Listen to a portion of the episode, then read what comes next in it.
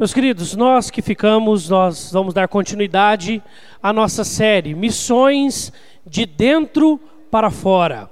Essa série tem por objetivo refletirmos que missão é algo que precisa estar muito concretizado em nosso coração, como cerne da igreja. A igreja só é igreja quando é para os de fora. Nós vamos ouvir isso um pouco mais à frente. Por quê? Porque nós somos chamados por Deus.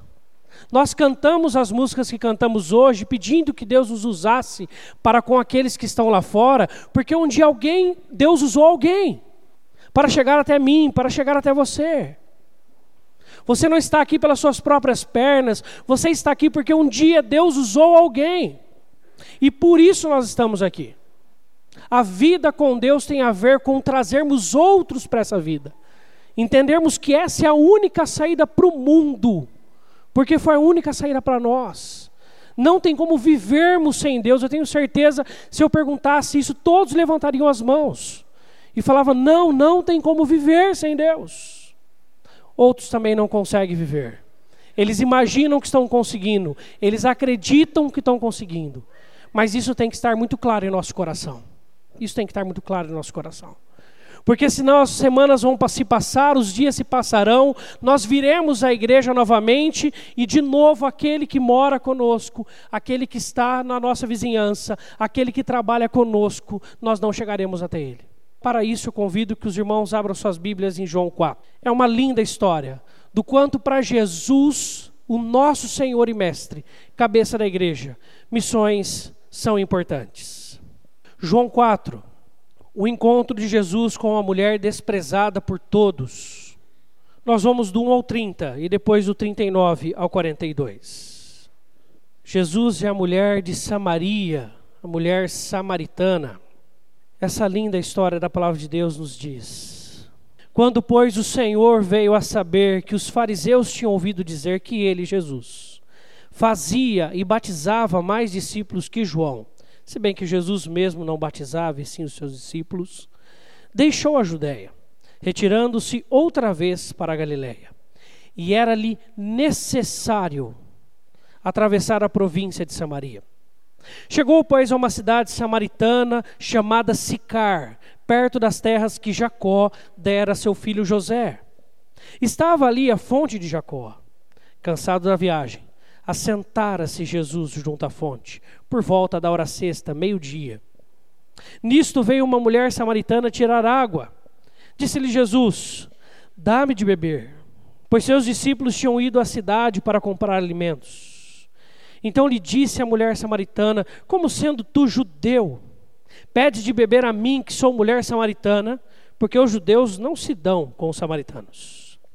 Replicou-lhe Jesus: Se conheceras o dom de Deus, e quem é o que te pede, dá-me de beber, tu lhe pedirias, e ele te daria água viva.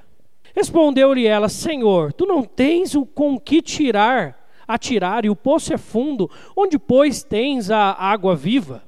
És tu, porventura, maior do que Jacó, o nosso pai, que nos deu o poço do qual ele mesmo bebeu, e bem assim seus filhos e seu gado?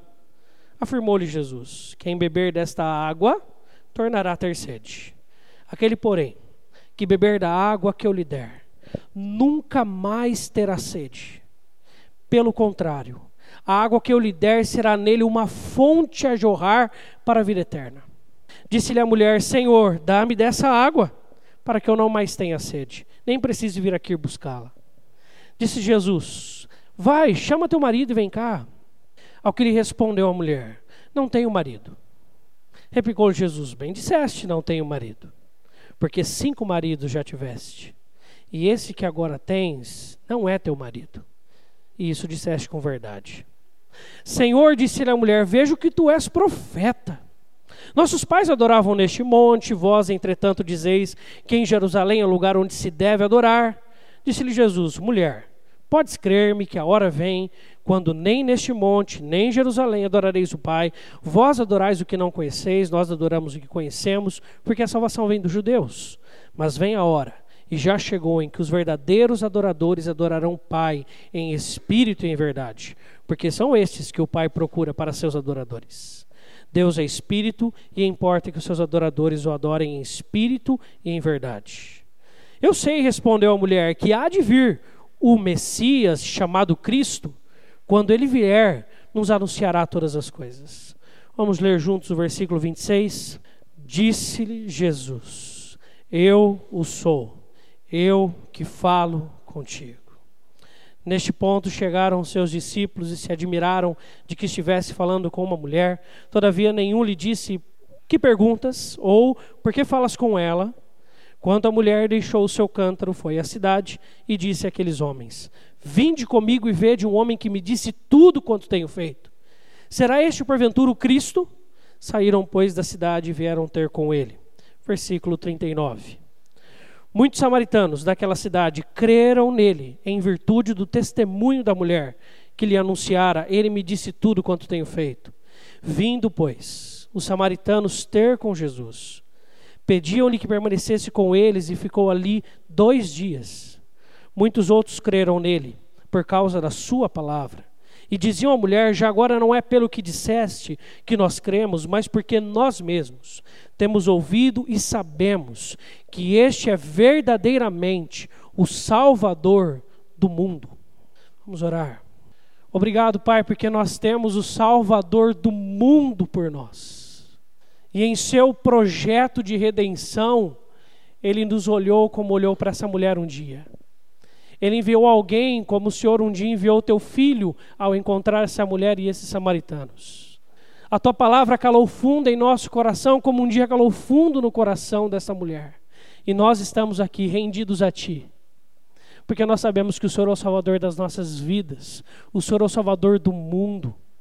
Ajuda-nos a irmos então e a falarmos isso para todos que encontrarmos pelo nosso caminho, porque isso é necessário. Em nome de Cristo Jesus, nosso Senhor, oramos. Amém. Eu quero mostrar para vocês novamente uma pesquisa que eu apresentei no último domingo. Essa pesquisa é sobre os agentes de evangelização. Quais são os agentes que atuam na evangelização e qual é a porcentagem deles na agregação de pessoas à igreja ou na, naquela primeiro, naquele primeiro contato a vez com que a pessoa vem na igreja pela primeira vez, que conhece o do evangelho pela primeira vez. E essa estatística diz que pessoas e agentes pelos quais as pessoas tiveram seu primeiro contato com a igreja, 67% estão no seu círculo de proximidade. São vizinhos, parentes ou amigos. Outros 20% vêm através de qualquer tipo de mídia ou de anúncio, sejam por meio de publicações, programas de rádio, TV ou por meio da internet. Outros mais, 10%, vêm a partir de ações locais, sejam sociais ou evangelismo público. Essas ações que nós fazemos como igreja de forma institucionalizada, tá? E 3% por outros motivos, normalmente por fachada. A pessoa começou a buscar a Deus e encontra uma igreja próxima à sua casa ou em algum lugar que lhe interessa e passa a frequentar lá. Essa estatística mostra para gente que se nós queremos ser uma igreja que de fato cumpre a missão e que entende a missão de Deus como o mais importante para uma igreja e para um cristão, nós precisamos estar atento àqueles que Deus tem colocado próximos a nós.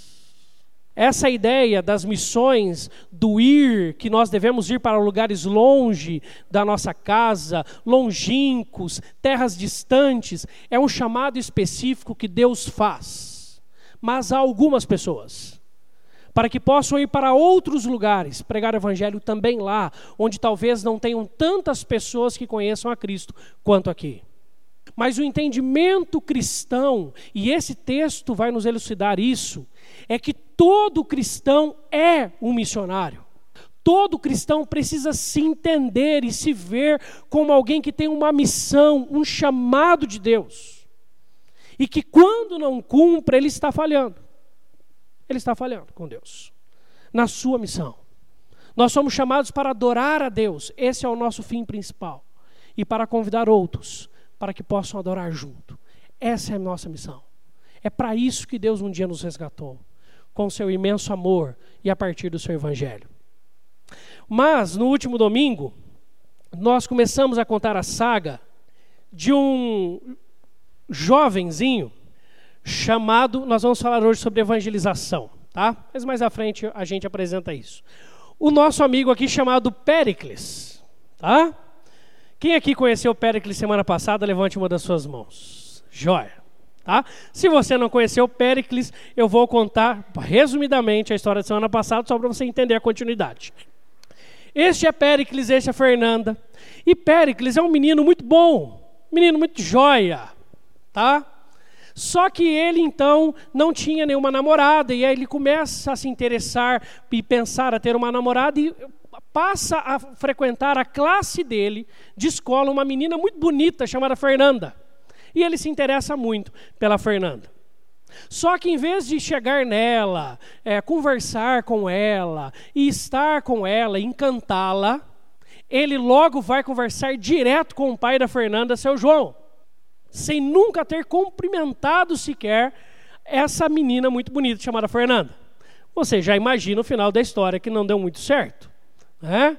Ele está ali na sala com o seu João, vira para ele e fala assim: Seu João querendo namorar sua filha Fernanda. Ela ouve lá do quarto, vem correndo e fala assim: Que menino é esse? Aí o seu João pergunta: Quem pergunta isso sou eu. E ela fala: Não conheço, não, pai, não sei quem é. E aí o seu João, de forma muito até amorosa, vira para aquele menino chamado Pérez e fala assim: Menino, vai embora, deixa isso para lá. Conversa primeiro com a Fernanda. Seja amigo dela, depois você vai pedir ela em namoro, quem sabe ela queira ou não, aí você vem conversar comigo. E nós vimos como na questão da aproximação é isso que muitos cristãos fazem. Eles querem já chegar com o evangelho sem estar próximo da pessoa, sem ganhar a sua confiança, sem de fato ser alguém do seu círculo de proximidade. E como a estatística mesmo mostra, isso dificilmente dá certo. E nós falamos sobre a aproximação domingo passado, não vamos falar muito sobre isso hoje, nós vamos direto para o ponto da evangelização. E a saga de Péricles então continua. Conta a história então que esse grande amigo nosso hoje, o Péricles, ele passa umas duas semanas envergonhado, falta alguns dias da escola para não ver Fernanda. A Fernanda entra na sala, ele vira de lado, fica quieto e ele passa uma vergonha terrível por duas semanas. Depois a Fernanda mesmo, achando muito engraçado aquela situação, vira para ele, cumprimenta, ele cumprimenta a Fernanda e começa uma conversa e começa outra. E a amizade vai crescendo. E o Péricles começa a conversar com a Fernanda. E eles se tornam, por fim, grandes amigos. Onde você vê a Fernanda, você viu o Péricles. Onde você viu o Péricles, você via a Fernanda. E eles eram grandes amigos. E essa amizade dura um mês, dura dois, três, seis meses, um ano. E o amor de Péricles por Fernanda não passou, mas ele ainda não tem coragem de conversar com a Fernanda. Certo dia, depois de um ano de uma amizade assim, muito proveitosa e muito boa entre os dois, ele fala assim: Hoje eu vou conversar com a Fernanda. E ele convida a Fernanda, um filme que eles queriam assistir, sai no cinema, ele convida a Fernanda para ir ao cinema. A Fernanda topa, como era de costume entre eles. E aí a Fernanda vai ao cinema com ele, ele assiste o filme, ao final ele fala assim: Fernanda, eu preciso conversar com você. Ela fala: Ah, é? Ah, tá jóia. Então, mas deixa eu só te falar uma coisa antes, que olha, eu preciso te contar. Não deu tempo porque o filme começou muito rápido, eu preciso te contar uma coisa. Aí o Pérez fala para Fernanda: O que, que é? Ela falou assim: Você lembra do Pedro? Eu acho que você já sabe o final dessa história.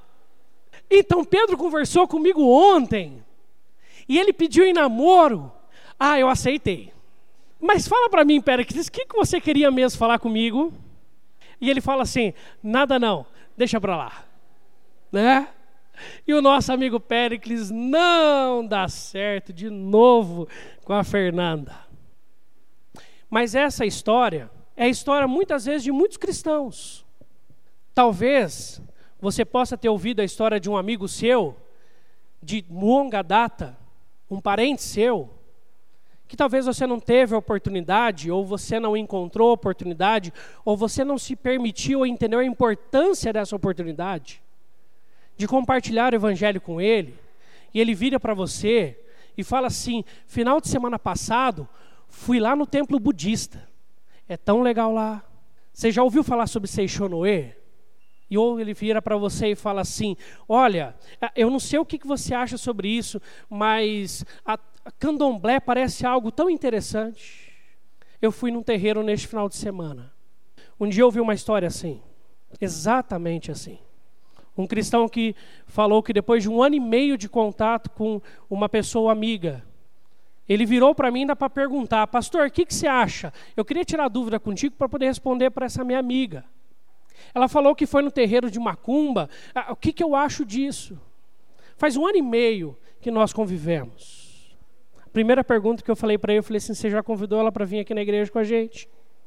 Primeira pergunta que eu fiz para ele. Muitas vezes a gente não entende o chamado de Deus para nós. Quem é escolhido de Deus será salvo por Deus, nós acreditamos nisso. Mas muitas vezes nós, como igreja protestante, presbiteriana, nós, como cristãos tradicionais, esquecemos de algo tão bom que Deus tem nos dado. Talvez pelo convívio, talvez pela, pelo costume de vir à igreja, ou de ver aquele mesmo grupo sempre entre nós, a gente esquece desse chamado. Os nossos ministérios nos engolem, as nossas atividades sobressaem, e aí quando a gente vê, nós vivemos por nós, para nós e através de nós. Deus está fazendo sua missão. A missão é de Deus, Ele vai fazer, Ele fará e Ele faz. Deus está agindo no mundo, gente. A pergunta é: nós estamos participando dessa missão que Deus tem nos chamado? Nós estamos entendendo a urgência dessa missão? Ou nós temos flertado com muitos de fora? Até eles dizerem, quem sabe, e graças a Deus por isso, ah, eu estou frequentando uma igreja quadrangular, uma assembleia ou outra mais. Você fala, graças a Deus por isso. Mas eu sou presbiteriano desde que eu nasci e eu não conheço uma outra igreja com uma teologia melhor que a presbiteriana. Com todo o respeito que eu tenho aos nossos irmãos evangélicos. Teologia. Isso que eu estou falando. Se tiver alguma dúvida do que eu estou falando, converse depois comigo. Tá?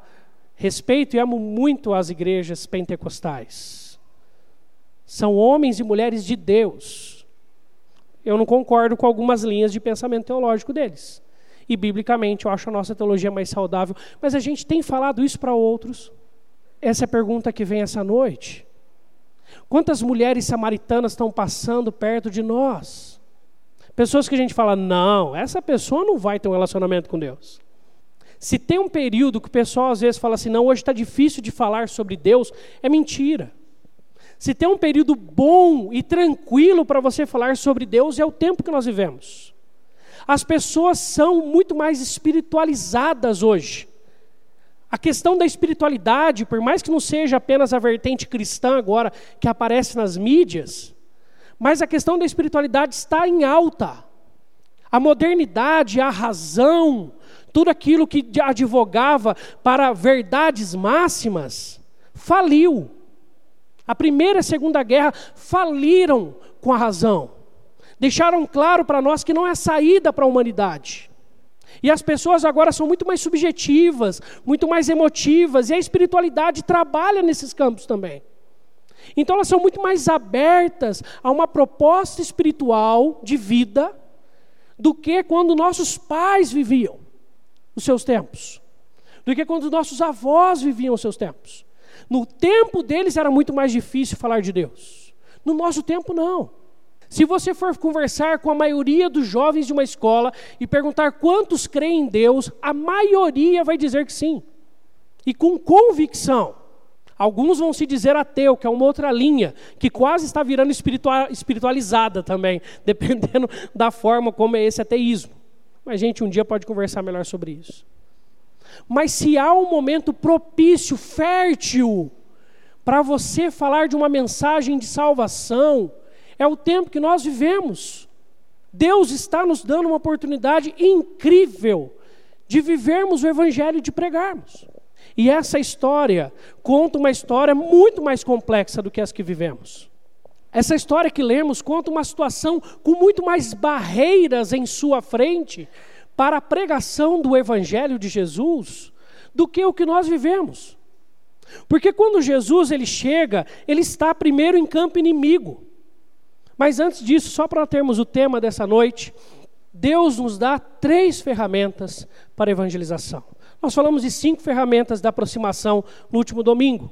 Se você buscar lá na internet, você consegue agora ouvir a pregação. Se faltou domingo passado, ouça lá essa semana sobre aproximação, e aí você vai ter também a evangelização. Hoje você está ouvindo, senão você ouve de novo, se esquecer alguma coisa. Tá bom? Mas aí a gente continua. Então nós vamos pensar sobre três ferramentas que esse texto nos, nos apresenta de como nós, de forma prática, aplicamos e pregamos o evangelho a alguém. Primeira ferramenta que Jesus nos apresenta é gerar oportunidades. Gerar oportunidades. Como eu já falei, nós vivemos o tempo delas. Nós talvez não nem precisemos gerar, elas aconteçam no tempo que a gente vive. Jesus precisou gerar essa oportunidade. Se você ver o versículo de número 4, diz assim: E era-lhe necessário atravessar a província de Samaria. Jesus está na Judéia, no sul de Israel e especificamente em Jerusalém. E ele convive ali. Só que alguns fariseus que transitavam na capital de Jerusalém, eles ficam um pouco cismados com Jesus e querem talvez se levantar contra Jesus. E Jesus, sabendo que ainda não era o tempo da sua morte, ele regressa para Galiléia, que fica ao norte de Israel. E Samaria ficava ali no meio. Tinha como você passar sem você passar por Samaria. Tanto que quando esse texto fala era-lhes necessário, a palavra necessário no grego não está falando sobre algo de ordem geográfica. Está falando da ordem da vontade de Deus. Então, apesar de Samaria ficar no meio, você tinha como tranquilamente contornar a cidade de Sicar e toda Samaria e você chegar a, Galiléia tranquilamente. Mas Jesus tinha um plano para estar lá. Jesus queria estar lá. Talvez até desvie a sua rota, porque não é uma questão geográfica para estar lá. Para se cumprir a vontade de Deus, era-lhe necessário. Tem a ver com necessidade, o texto inteiro tem a ver com necessidade. Todo o texto tem a ver com necessidade. Fala de água, fala de comida, fala de salvação. Por isso, como que nós geramos oportunidades? Primeiro, nós vemos Jesus gerar oportunidades pessoais nas nossas vidas do dia a dia. O texto no versículo 6 e 7 nos afirma: Estava ali a fonte de Jacó, cansado da viagem, assentara-se Jesus junto à fonte. Por volta da hora sexta, nisto veio uma mulher samaritana tirar água. Disse-lhe Jesus: Dá-me de beber. Os samaritanos não se davam com os judeus desde o Antigo Testamento. Desde o Antigo Testamento. Tá? Quando há o exílio babilônico, há, e antes do exílio babilônico até, há uma divisão de Israel, depois de Salomão, entre o reino do norte e o reino do sul. O reino do norte tem uma capital, Samaria, e do sul outra capital, Jerusalém.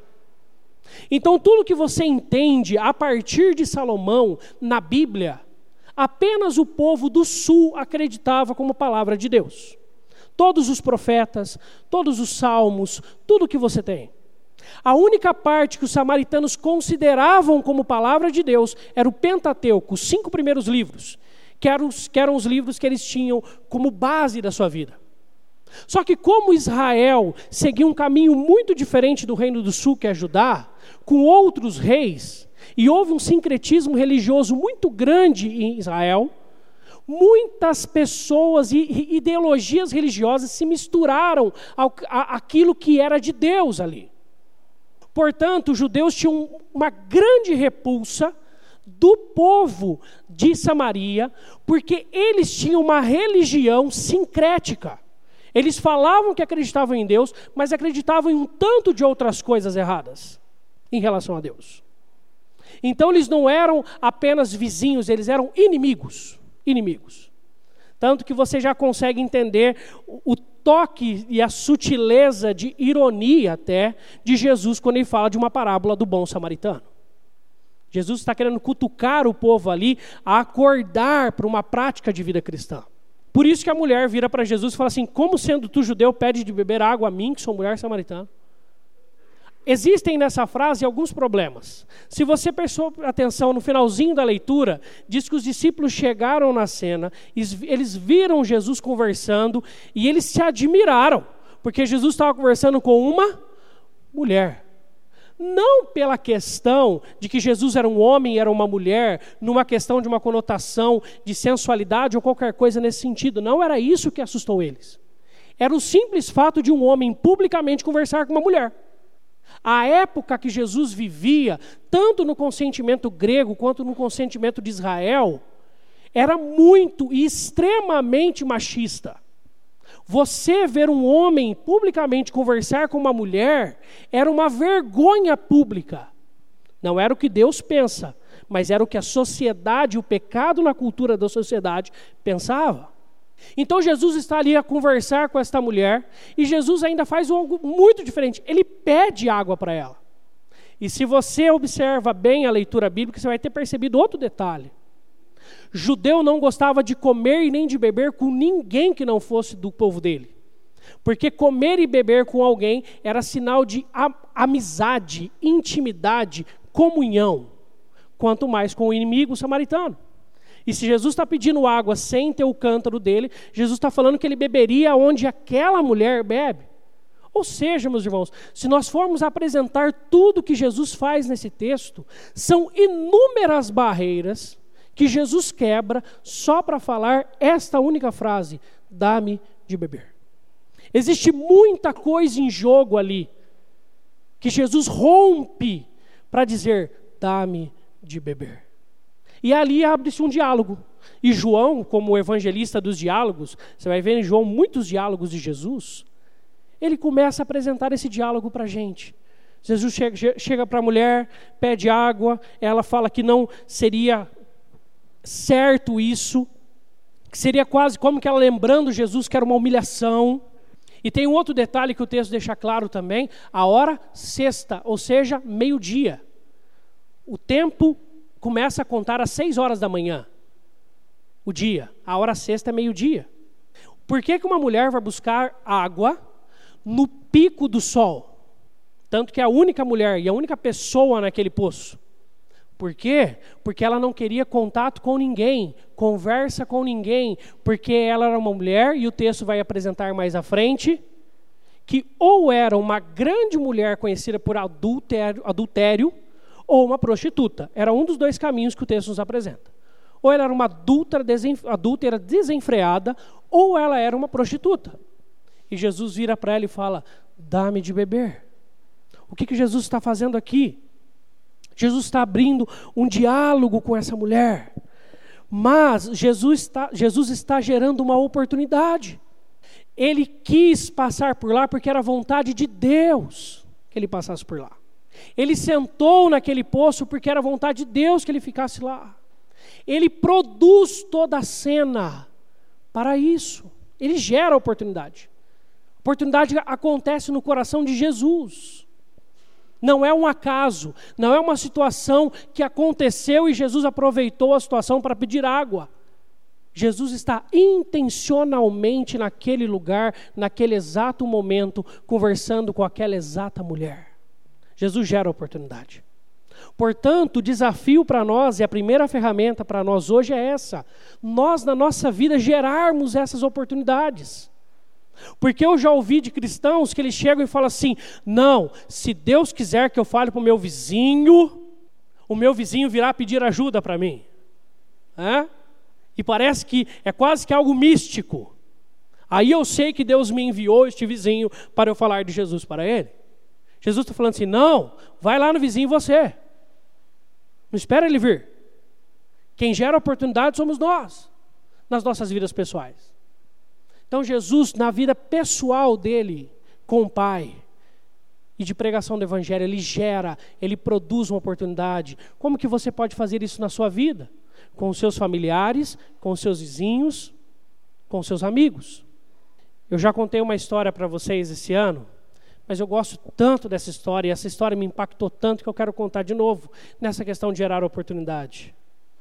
No comecinho do ano passado, quando eu estava ali no Denadai, uma menininha de aproximadamente 6 para 7 anos, ela e a sua irmãzinha frequentavam a igreja com a gente. Os pais dela não. Os pais dela, eles começavam na sexta-feira, quando ele chegava do serviço, eles ligavam o som alto, eles compravam várias cervejas, convidavam os amigos e eles passavam o final de semana inteiro bebendo. E a tia pegava aquelas meninas naquela casa e levava elas para a igreja. E no começo do ano, aquela menina ela chegou desesperada em mim. E ela chegou assim, esbaforida, falou: Pastor, pastor, pastor, pastor. Eu falei: Calma, filha. O que, que foi? Ela falou assim: Você vai no meu aniversário, pastor? Eu falei: Vou. Por quê? Não, pastor, você vai no meu aniversário, eu quero que você vá no meu aniversário. Eu falei: Tá bom. Eu falei: Mas fazer o seguinte: eu só vou se você me trazer um convite. Falei por falar. À noite ela chegou com um convite para mim. Falou: ó, agora o senhor vai, pastor? Agora o senhor vai no meu aniversário? Está aqui o convite. Eu segurei aquele convite, eu cheguei na Isa, falei, amor, não me deixa por nada esquecer, isso daqui é grande demais. Entreguei para Isa, falando exatamente isso. Falei, não me deixe esquecer desse aniversário, por favor. E aí, naquele dia, nós fizemos um mutirão, naquele sábado, que era o aniversário dessa menina. Um mutirão lá no Denadai para a gente pintar o templo novo. E foi um dia ah, extremamente cansativo. Fazia tempo que o meu corpo, fisicamente, não chegava a um desgaste tão grande. Eu saí de lá, eu, eu, eu não tinha condições físicas para ir para lugar nenhum. Mas eu falei, vou lá. E aí eu chego em casa, quando eu estou terminando de me arrumar, eu cheguei atrasado mesmo na festa, eu sabia que eu ia chegar atrasado o meu telefone toca, é o tio da menina que levava ela na igreja, falando assim: Pastor, você vai vir na festa? Nem ele sabia que ela tinha me convidado. Eu falei assim: Eu vou sim, por quê? Porque quando eu cheguei, ela perguntou para mim: Cadê o pastor? Cadê o pastor? Falei: Pode deixar que eu estou indo aí, espera um pouquinho, terminando de me arrumar. Estava terminando de me arrumar, a gente saiu, chegou lá. E aí a mãe dela veio conversar com a gente. Cheguei em música evangélica, eu já tinha achado demais aquilo lá. Música evangélica, aqui. Era muito diferente. E aí a mãe dela veio conversar comigo e falou assim: Pastor, olha que bonitinho. Ela queria uma festa de crente. Eu falei: O quê? Ela queria uma festa de crente. Ela falou para mim que o que na festa dela de aniversário, o que única coisa que ela queria é que tocasse música evangélica e que o pastor pudesse vir orar pela vida dela. É só isso que ela queria. Gerar oportunidades pessoais. O sonho dessa menina era ver os pais dela lá. E ela queria uma festa de crente para a festa dela porque ela era crente. Aquela noite eu saí grato a Deus por ter participado daquela festa de crente. E eu tive a oportunidade de trazer uma palavra ali e orar por ela naquela festa de crente. Gerar a oportunidade. Com seis para sete anos, entende a missão de Jesus. Precisa ser algo assim, que traz o nosso coração como um presente mais importante de uma menina de seis para sete anos. Gerar oportunidade. É isso que Jesus está fazendo ali. Além disso, mais à frente, no fim do texto, nós vemos outra questão sobre gerar oportunidade institucionais. A cidade, Jesus vira para os seus discípulos quando ele, a cidade quase toda, todos os homens estão vindo em direção, e ele fala: Erguei os olhos e vede os campos, pois já há branquejo para a ceifa. Jesus fala assim: ó, levanta os olhos, dá uma olhada, gente, olha quanta gente está vindo para cá. E essas pessoas chegam até Jesus e falam assim: ah, explica para nós. E aí Jesus começa a conversar com eles sobre o Cristo, o Messias que ele era. E ele passa dois dias. Aí se torna, sai de algo pessoal para algo institucional, vira ministério de Jesus. Os discípulos estão ali, os apóstolos estão ali, e eles passam dois dias na cidade de Samaria. Isso mostra para nós um outro princípio de gerar oportunidade voltado para a igreja e para os ministérios. Uma igreja, um ministério que acredita, e graças a Deus que nós já mudamos, antigamente nós fazíamos, e eu louvo a Deus por esse período, que eu acredito que a ideia era muito boa, mas o conceito por trás talvez um pouco distorcido, que era o culto do amigo. Você lembra do culto do amigo? Você lembra do culto do amigo? Hã? Qual que era a ideia do culto do amigo? Uma vez por mês, ou uma vez a cada semestre, ou uma vez durante um período.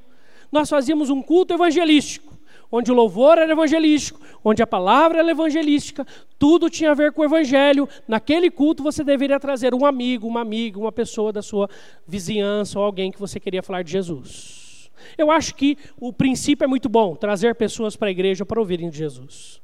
O conceito talvez de um culto do amigo que está errado. Igreja tem que ser todos os cultos do amigo. Nós já estamos muito bem alimentados. E o Evangelho nos alimenta tanto quanto de fora. Todas as vezes que nós lembramos da história do Evangelho, a nossa vida é renovada com Deus. Todo culto é culto do amigo. Todo culto é uma oportunidade para o Evangelho ser pregado. Toda a programação. Nós falamos hoje de manhã da, tênis, da, da mesa de tênis de mesa dos meninos. Qual que é o objetivo? Os adolescentes estarem mais próximos. Para quê? Para que eles tragam outros. Porque onde tem adolescente, vem adolescente. É assim. Tá? E se tem uma verdade nessa questão de círculo de proximidade, é entre adolescentes e jovens. Adolescente e jovem tem uma facilidade de trazer os outros para a igreja incrível. Que talvez em outras eras da sua vida você não vai ter tanta facilidade e tanta gente próximo de você para você trazer para a igreja. Fica uma dica aí para os nossos adolescentes e jovens. Conhece alguém que joga e gosta de tênis de mesa? Traz para a igreja para jogar aqui agora. Tá? Para ver o Pedro perder o pastor. Tem problema. Vai perder, Pedrão. Vai perder. Gente, se eu perder para o Pedro, olha, eu vou falar para você, eu vou ficar o resto do ano vermelho de vergonha. Quase que nem meu time, mas não é isso que a gente está falando, não tem nada a ver. Deixa para outro dia. Queridos, mas a primeira ferramenta é essa: gerar oportunidades. Nós temos que ter uma visão. Mocidade, vai fazer o Burger Fest, joia. Pensem como vocês podem impactar as pessoas de fora. SAF vai fazer a programação. Pense como que outras mulheres precisam de contato com Deus. E quantas programações de vocês são maravilhosas para que outras mulheres possam ter um convívio com mulheres que buscam a Deus. Escola dominical é o nosso objetivo. Culto domingo à noite tem que ser o nosso alvo. Outros conhecerem do Evangelho, porque a missão de Deus está sendo feita. Deus nos convida a participar dela. Segunda ferramenta, oportunidade. O resumo aí tem a ver com prioridade. A gente só gera oportunidade na nossa vida para as coisas quando isso é prioritário.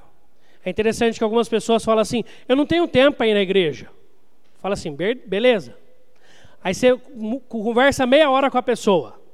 Meia hora depois a pessoa fala do trabalho que ela teve para ir assistir o jogo do time dele, lá no estádio de São Paulo. Nós não temos tempo mesmo. Eu não tenho tempo para ler a Bíblia.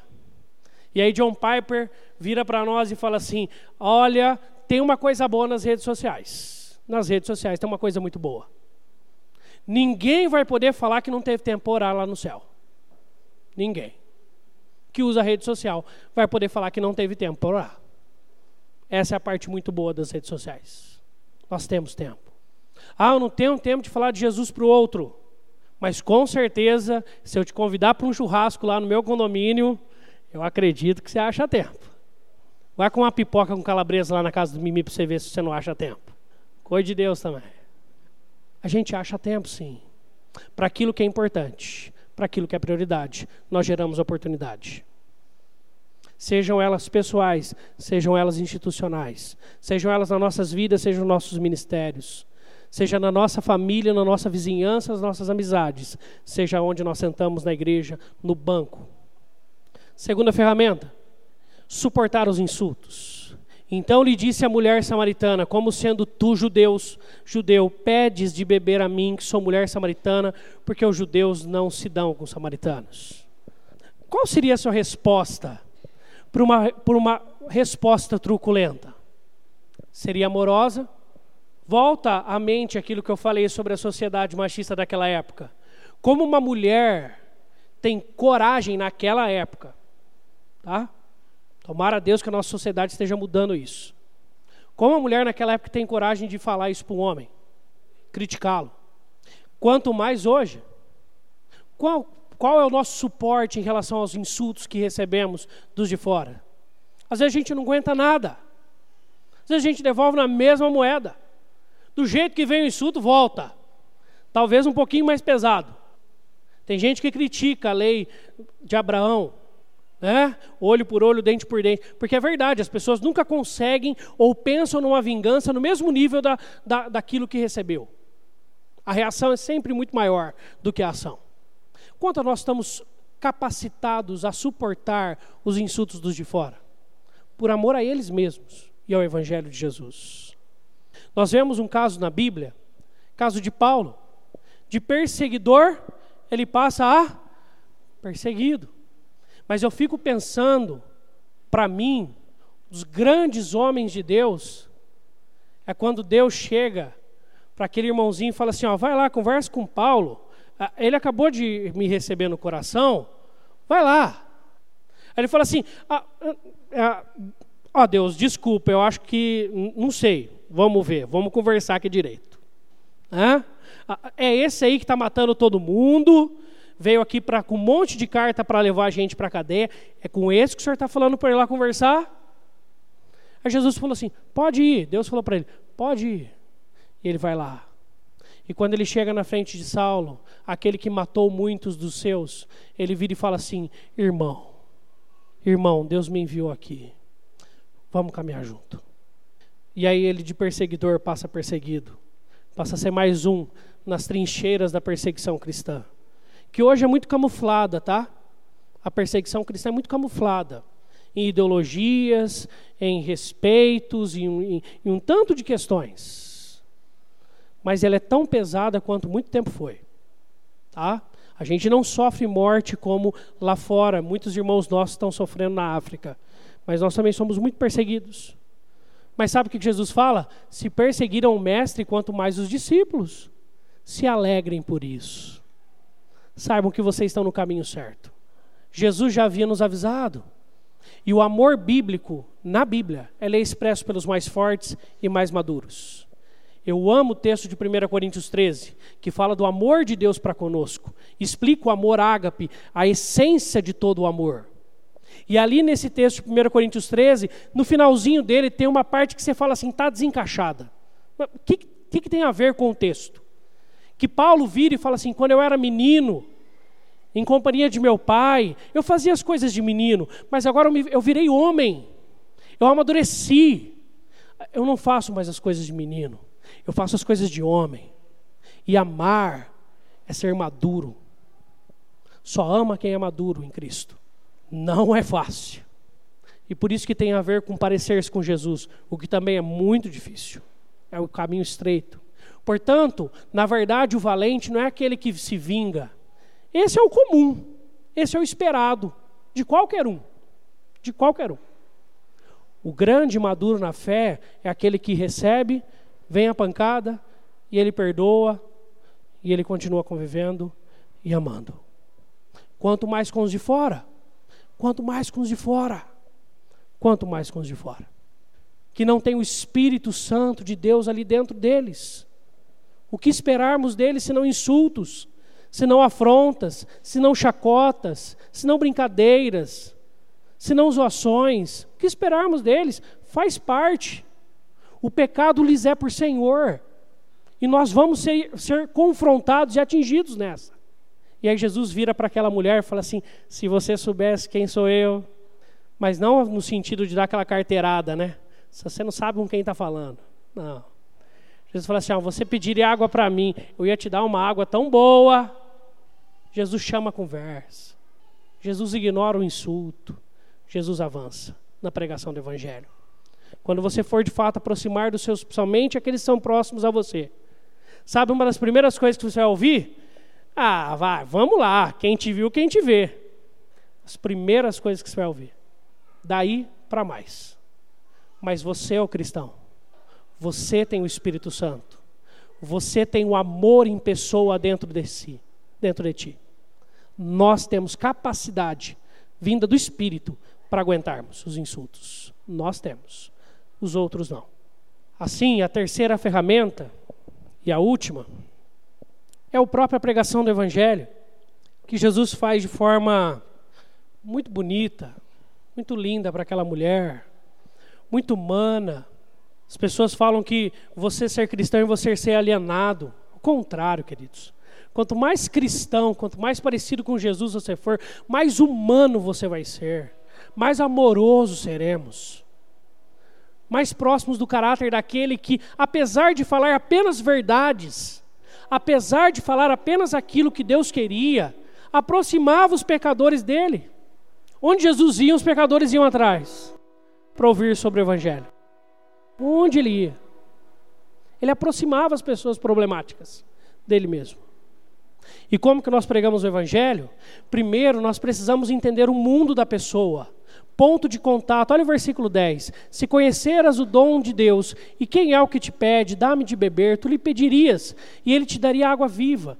A vida daquela mulher já estava tão deteriorada, que a única coisa que ela tinha para sair do mundo de destruição, de autodestruição que ela tinha aplicado a si, pelo tipo de vida que ela tinha escolhido a ela mesma, era um momento onde ela saía sozinha e, quem sabe, ali tinha um tempo de não pensar em, em tudo que ela vivia, ir buscar água, e encher aqueles galões de água e voltar para casa tranquila. Talvez era o único momento que ela tinha de lucidez, de tranquilidade e de vida de verdade. Era a única atividade que ela fazia, provavelmente, fora o resto que ela vivia. E aí Jesus entra nesse ponto de contato e fala assim: Você sabe o quanto a água é importante para você? eu quero te falar de uma água muito mais importante para você. Você tem um amigo que gosta muito de futebol? Vai falar de futebol com ele. Você tem um amigo que gosta de mecânica? Vai falar de mecânica com ele. E ensina o evangelho. Como? Deus te vai te ensinar. Deus vai te capacitar. Tem alguém que gosta muito do viver do trabalho? Vai falar no, na vida dele. Conecte-se ao mundo dessa pessoa. Não chega lá falando para ele assim: olha, o Deus de Abraão, Isaac, Jacó, diz o seguinte, porque a soteriologia, porque a teologia, e três pontinhos. Você é infrasalapsariano ou suprassalapsarianista? Aí você não vai ter atenção. Quem sabe, você mesmo sabe o que é isso. Todo dia a gente explica isso. Mas vai falar de um Jesus que ama essa pessoa e que quer mudar a vida dela no contato e no convívio do mundo dela e quer transformar este mundo. Mas Jesus não para aí no ponto de contato. Ele confronta o problema dela com amor e com firmeza. Jesus não fica negociando a verdade. Olha, eu, eu vou te falar, mas não tem problema. Quem sabe? Ó, oh, é, não, é, não é. A Bíblia diz, não. Ah, vai lá, traz o marido para a gente conversar. Aí ela fala assim: é, bem, então é que eu não tenho marido. Aí Jesus fala assim: é verdade, você não tem. Você já teve cinco. O que você tem agora não é teu. Jesus fala assim: eu te conheço. Para que viver essa vida? Tem algo muito melhor do que isso amor e firmeza, cuidado e direção. Jesus não é esse. Eu não vejo Jesus olhando de cima para baixo para essa mulher. Ele olha nos olhos dela e fala o que tem que ser falado com amor, mas com toda a firmeza da verdade da palavra de Deus. Vai mudar de vida. Ele não negocia a verdade. Ele prega o evangelho. E é dessa sede que Jesus está querendo matar na vida dela. Essa sede que talvez ela só queria e só encontrava nos braços dos homens. Jesus fala assim: Eu tenho uma água que vai acabar com essa sua carência e vai te fazer ter uma vida e vida em abundância que você até hoje não encontrou nessa vida que você vive. Uma vida de verdade. Uma vida de verdade. Aí você vai chegar para a pessoa e você vai confrontar. Porque muitas vezes nós queremos pregar o evangelho para aqueles que estão chorando, para falar assim: ó, vem para Deus que Deus vai te consolar. Para alguém que está passando por um problema financeiro e você fala assim: vem que Deus vai consertar sua vida financeira. Por alguém que tem um problema com o filho, fala: vem que Deus conserte seu filho. Só que na verdade o evangelho tem a ver com o nosso pecado que pode ter a ver com todas essas coisas, mas a palavra que nós devemos falar para alguém é: vem que Deus quer consertar você. E aí, quando ele te consertar, quando ele entrar na sua vida, vai ser algo tão grande que vai jorrar na sua vida e vai atingir o seu filho, e quem sabe Deus o alcance, vai atingir sua vida financeira, porque Deus vai te dar lucidez e sabedoria para ser mordomo daquilo que Deus tem te dado. Vai trabalhar no seu consolo, porque o Espírito Santo Consolador vai estar com você, mas ele quer transformar a sua vida. O problema que é problema de todos é o pecado. E essa é a pregação do Evangelho. Então nós identificamos aonde o pecado atinge a vida dessas pessoas e quando estamos próximos, já nos aproximamos, com muito amor, mas com muita firmeza, nós falamos assim: Deus quer mudar isso em você. É exatamente isso que Deus quer mudar em você. Porque talvez o pecado dela, porque ela está longe da luz, ela se escurece à, vista e ela culpa os outros. Culpa o marido, culpa os filhos, culpa a vida, culpa tudo, mas não a si mesma. E não a si mesmo. E aí você, usado pelo Espírito Santo, mostrará para ela e para ele: olha, mas tem coisa aí dentro para ser transformada. Tem coisa aí dentro para mudar. É a hora de falar do Evangelho. E você precisa manter o foco. Porque nessa hora que você começa a embater com essa pessoa, com amor e com firmeza, sabe o que essa pessoa vai fazer? Vai querer, querer começar a fugir. E aí você, com muito jeito, com muita sabedoria e com muito amor, vai pedindo jeito para Deus para conversar, para falar, para ter um novo tempo com essa pessoa, para conversar de novo, para abrir de novo aquele assunto, para com muito amor e tranquilidade falar com ela sobre Jesus, novamente. E é isso que essa mulher samaritana faz com Jesus. Jesus, quando apresenta para ela o seu problema, ela muda a discussão. Ela fala: Ah, tá, estou vendo que o senhor é um profeta. Ah, vamos discutir sobre adoração. Vamos falar sobre teologia. Eu tenho meu jeito de pensar, você tem o seu, ah, tá tudo bem assim, a tolerância religiosa e outras coisas mais. Parece uma mulher do nosso tempo, né? Parece o jeito que as pessoas hoje falam e respondem a nós. Ah, mas é, é, naquele monte, é nesse daqui. Ah, por fim, onde que a gente deve adorar? Jesus fala assim: ó, os verdadeiros adoradores adoram espírito e verdade. Joia, tá bom, beleza, respondido, vamos para a próxima. Voltando àquilo que a gente estava falando, eu queria te falar uma coisa. E aí Jesus vira para ela e fala: Sabe quem é esse Cristo que você espera? Eu o sou eu que falo contigo. E eu acho lindo Jesus usar essa expressão eu sou, porque lembra muito de quando Deus se apresenta para Abraão e fala: Eu sou o que sou. Jesus está falando assim: Eu sou o próprio Deus que está aqui na sua frente para transformá-la. Eu sou, eu que falo contigo, esse Messias que você espera para mudar a sua vida. Aí aquela mulher se rende. Aí não tem mais para onde ela fugir. Aí ela ou se entrega ou sai ela prefere se entregar. Concluindo, Dietrich Bonhoeffer, que é um homem que entendeu muito bem a importância do Evangelho, diz essa frase que eu comecei na introdução a dizer: A igreja só é igreja quando é para os de fora. E Dietrich Bonhoeffer ele não fala isso apenas por discurso, tá? Ele fala isso por vida.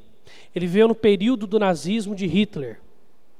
E ele teve a oportunidade, como pastor luterano, de retornar para os Estados Unidos.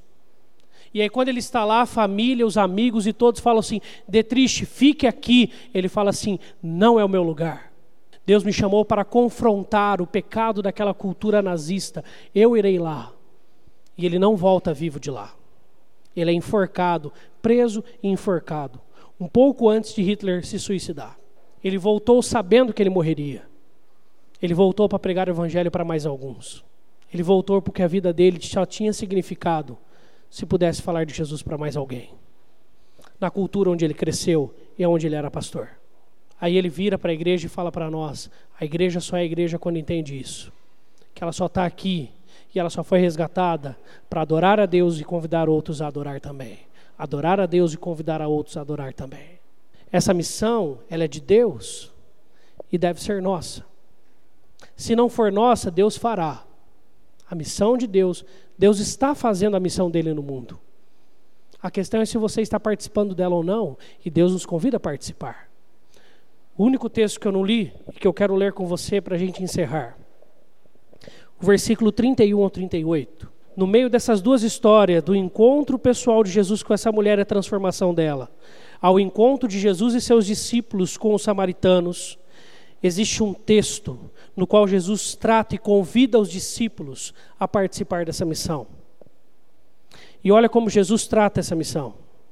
Versículo 31 ao 38 diz assim: Nesse interim, enquanto a mulher volta para a cidade para convidar outros a ouvir o evangelho, os discípulos lhe rogavam, dizendo: Mestre, come. Jesus estava cansado e com muita fome. Mas ele lhes disse: Uma comida tenho a comer que vós não conheceis. Diziam então os discípulos uns aos outros: Ter-lhe-ia porventura alguém trazido o que comer? Disse-lhes Jesus: A minha comida consiste em fazer a vontade daquele que me enviou. Eu sou chamado e realizar a sua obra, que é de resgatar pessoas. Não dizeis vós que ainda há quatro meses até a ceifa? Eu, porém, vos digo: erguei os olhos e vede. Olhem para esses homens que estão se aproximando de nós, pois os campos já branquejam para a ceifa.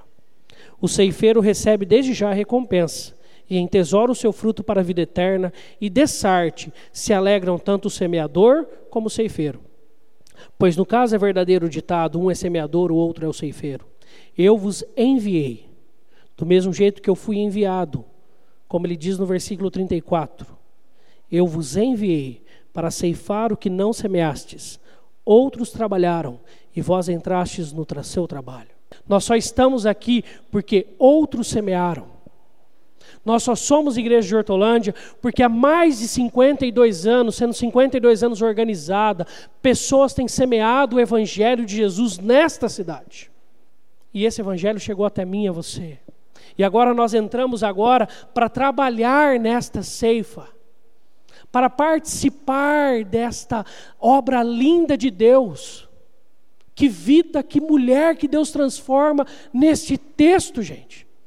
E sabe o que eu acho interessante no texto? Não fala o nome dessa mulher.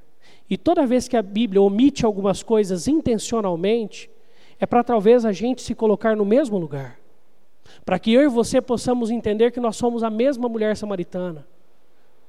Que se não fosse a graça de Deus, viveríamos o que ela vivia e muito pior. Mas um dia, ceifeiros da seara santa, como nos diz o hino, foram lá e através do Espírito vieram nos colher para o Pai. Essa missão está com você agora. Essa missão está comigo agora. Essa missão está com a igreja agora. E sempre esteve. E se não entendermos isso como fundamento sólido e o, a identidade da igreja, o ser da igreja em tudo que faz, e o ser do cristão em tudo que é, nós não entendemos o que é ser igreja de Cristo, porque Cristo vira e em meio à fome, à sede e a tudo que ele estava passando, ele fala assim: mais importante do que a minha comida e bebida é eu fazer a vontade do meu Pai, porque Ele me enviou para isso. Deus nos envia também para participar dessa linda obra. Assim, a palavra nossa do último domingo continua sendo a mesma. Deus, usa-nos, usa-nos, incendeia em nosso coração a chama do Evangelho. E que nós somos responsáveis, cada um de nós pela sua proclamação. Vamos orar. Deus, que nós saiamos dessa noite aqui da igreja, cantando a música que cantamos, que nós sejamos como um farol em meio à noite da vida das pessoas, que nós possamos estender as pontes até Jesus através da pregação do Evangelho que nós possamos aplicar o Evangelho em nossas vidas e viver a partir dele e através do nosso testemunho pregar a Cristo. E que nós possamos entender a urgência desse chamado, uma missão que o Senhor já está realizando no mundo todo. O Senhor tem escolhido, já escolheu os seus, e o Senhor tem chamado eles a um relacionamento contigo. Que nós, como igreja de Jesus, não ficamos de, fiquemos de fora desta missão que o Senhor nos envia que nós não sejamos achados dormindo na sua missão, que nós não sejamos achados, Senhor Deus, inoperantes em sua missão. E do mesmo jeito que era importante ao teu filho, e ele viveu e morreu e ressuscitou por isso, que seja para nós como igreja de Jesus. Que a missão do Senhor seja a nossa missão, porque nós só somos por causa de Ti, Pai. Nós só existimos pelo Senhor. Não nos deixe esquecer disso. Que nós não tenhamos apenas um mês de missões, mas nós tenhamos uma igreja em missão. Em missão nesta terra, tão perdida e corrompida pelo pecado. Que vivamos uma vida contigo e o teu Espírito nos incendeie e nos use, e que o teu Espírito encontre pessoas onde quer que o Senhor nos leve. Para isso, nos abençoe. Em nome de Cristo oramos. E agora, irmãos e irmãs, que nós possamos ir incomodados. Que a graça de Deus esteja sobre nós, a nos lembrar que nós não merecíamos o seu amor. Que o consolo do Espírito, o usar do Espírito esteja sobre nós. E que o amor de Deus que um dia nos alcançou pelo teu filho Jesus possa nos impactar ao ponto de lembrarmos que precisamos levar esse amor a outros, de tanto que ele é importante a nós. Faz em nossas vidas. Amém.